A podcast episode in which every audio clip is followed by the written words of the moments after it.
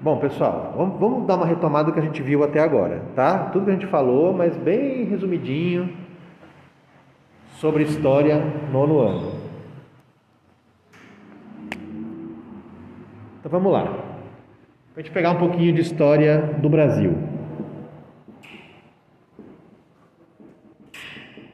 Quando eu falo da história do Brasil, no nono ano, eu vou começar com a vinda da família real, em 1808.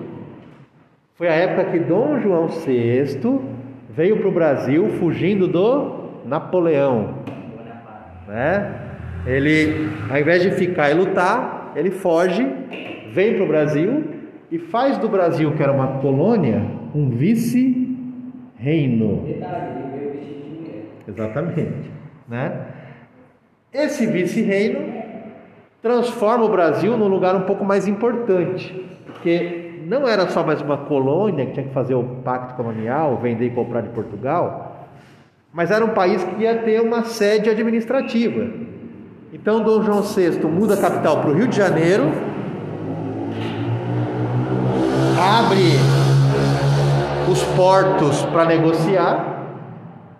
Só que em 1821, Dom João VI vai embora. Por que, que ele vai embora? Porque Napoleão já era. E é justamente quando ele sai que o Dom Pedro I fala, né? Se é para o bem de todos e felicidade geral da nação, diga ao povo que eu fico.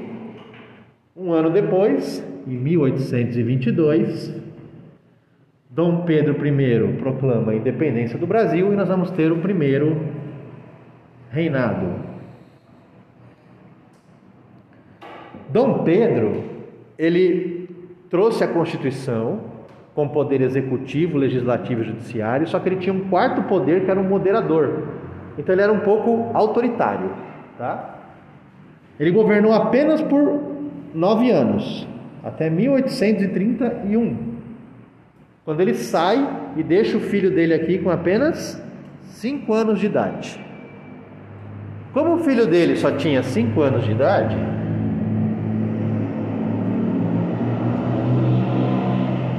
Brasil passou a ser governado por uma regência.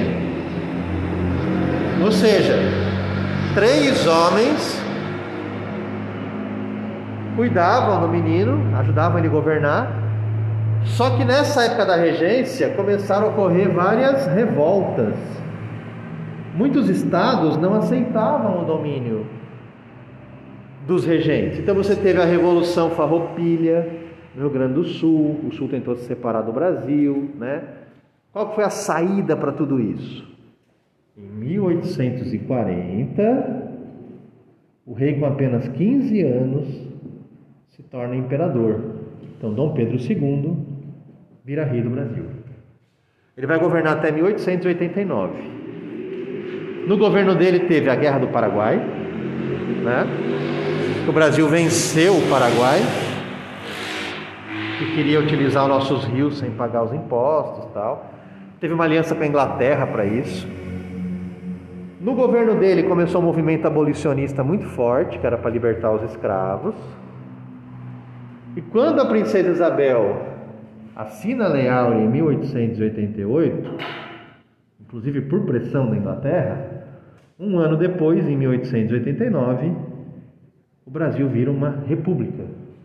Primeiro a República da Espada e depois a República do Café com leite. São Paulo e Minas começam a se revezar no poder através do chamado voto de cabresto.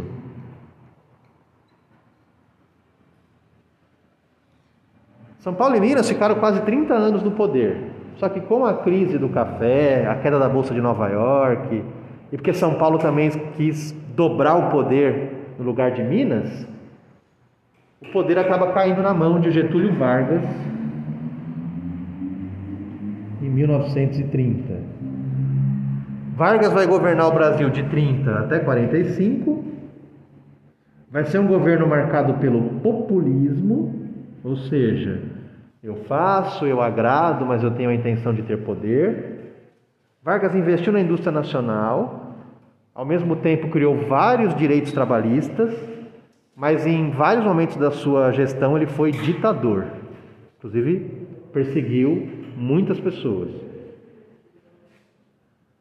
Depois da era Vargas, nós tivemos vários presidentes, né? É, o Vargas voltou, depois teve o Jânio, o João Goulart. Só que em 1956 vem o Juscelino Kubitschek,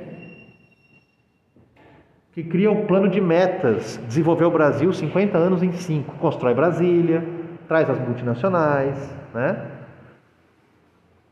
E só depois do Juscelino, com a questão, como eu já falei, do Jango e do Jânio, que eram presidentes que eram temidos pelo lado socialista, comunista, e os Estados Unidos não queriam comunismo aqui no Brasil, você vai ter o apoio ao golpe militar, ao regime militar, vai governar o Brasil por mais de 20 anos. Então, essa é basicamente a história do Brasil até os anos 70, né, 60, quando vai começar o regime militar. Já no resto do mundo, você tinha é, o chamado neocolonialismo no século XIX,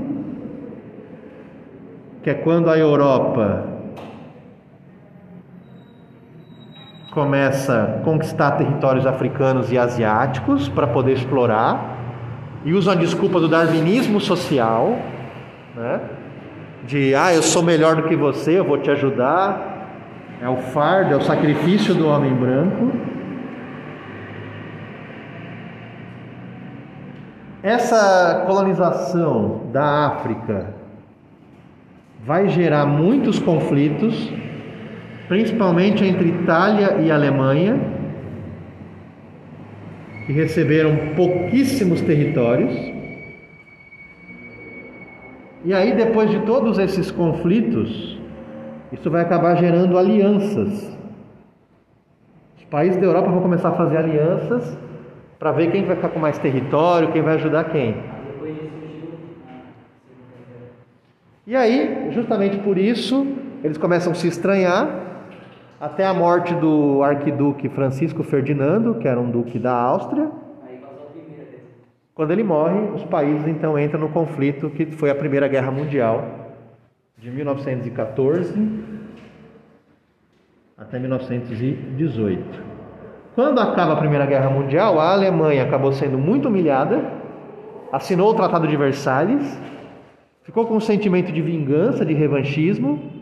Depois de crises econômicas, de problemas, o partido nazista de ultradireita chega ao poder com aquele discurso de supremacia, superioridade, militarização né? E aí a Alemanha vai se preparar, junto com a Itália como aliada e o Japão, para a Segunda Grande Guerra Mundial, que vai durar de 1939 até 45. E foi nessa guerra que a Rússia, a União Soviética, conseguiu destruir a Alemanha né, nos campos da Sibéria. Os Estados Unidos, o Japão, a Itália se rende. E depois dessa guerra, duas potências vão disputar o mundo: Estados Unidos de um lado União Soviética do outro. É a chamada Guerra Fria. Isso é um panorama do mundo do século XIX até o século XX.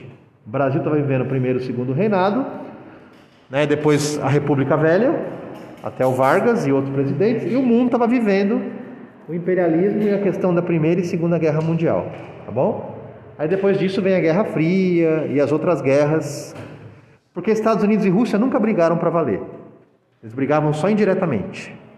Então, os Estados Unidos invadiu o Vietnã, mas a Rússia ajudou o Vietnã.